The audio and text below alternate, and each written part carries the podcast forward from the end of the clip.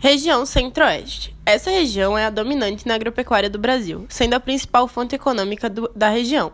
Também é a maior produtora bovina e produtora de soja do país. É a região menos populosa do país, mas é a segunda mais urbanizada do Brasil, com mais de 85% da população vivendo na zona urbana, pois as grandes áreas rurais estão sendo ocupadas pela agropecuária. O bioma que mais se destaca na região centro-oeste é o Cerrado, mas ele vem sofrendo muita degradação durante os últimos anos e vem entrando no hotspot, que são os biomas que estão sendo ameaçados de extinção. Agora, entrando na questão física da região, vamos falar sobre o relevo, em sua maioria composto por planaltos, mais especificamente chapadas, que é um relevo aplanado desgastado pelo processo erosivo. Além disso, também tem planícies, contendo a maior planície alagada do mundo, a planície do Pantanal. O solo dessa região é um solo pobre e existem dois tipos: o laterítico, solo de ácido por causa da concentração de minérios, e o latossolo.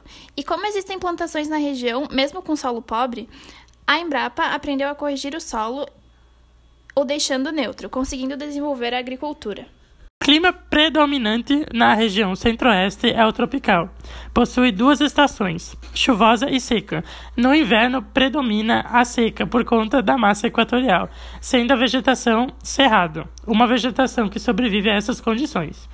Na porção sul do Mato Grosso do Sul predomina o clima subtropical, constituído por araucárias. E ao norte do, do Mato Grosso predomina o clima equatorial, com pouca variação de temperatura e quente, constituído pela floresta amazônica. Hidrografia. A hidrografia do Centro-Oeste é um aspecto muito importante nessa região. Lá se localiza quatro bacias hidrográficas: Tocantins-Araguaia, Bacia do Paraná, Bacia do Paraguai e Bacia Amazônica. As quatro se mantêm cheias de água durante o ano inteiro. Tocantins-Araguaia e Bacia do Paraná. Ambas possuem as mesmas características. São pluviais, vão para o mar, são de planalto e alguns trechos são utilizados para navegação. Bacia do Paraguai. Semelhante às bacias do Paraná e Tocantins-Araguaia, porém, ela é de planície, possui grande produção de minerais e principalmente ferro e manganês. Bacia Amazônica. Sua formação é mista, nível pluvial em uma bacia de planície. Características econômicas.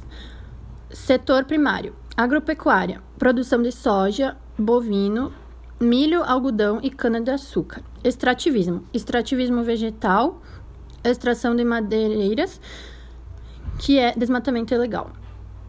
Setor secundário: indústrias, setor alimentício e produção de automóveis.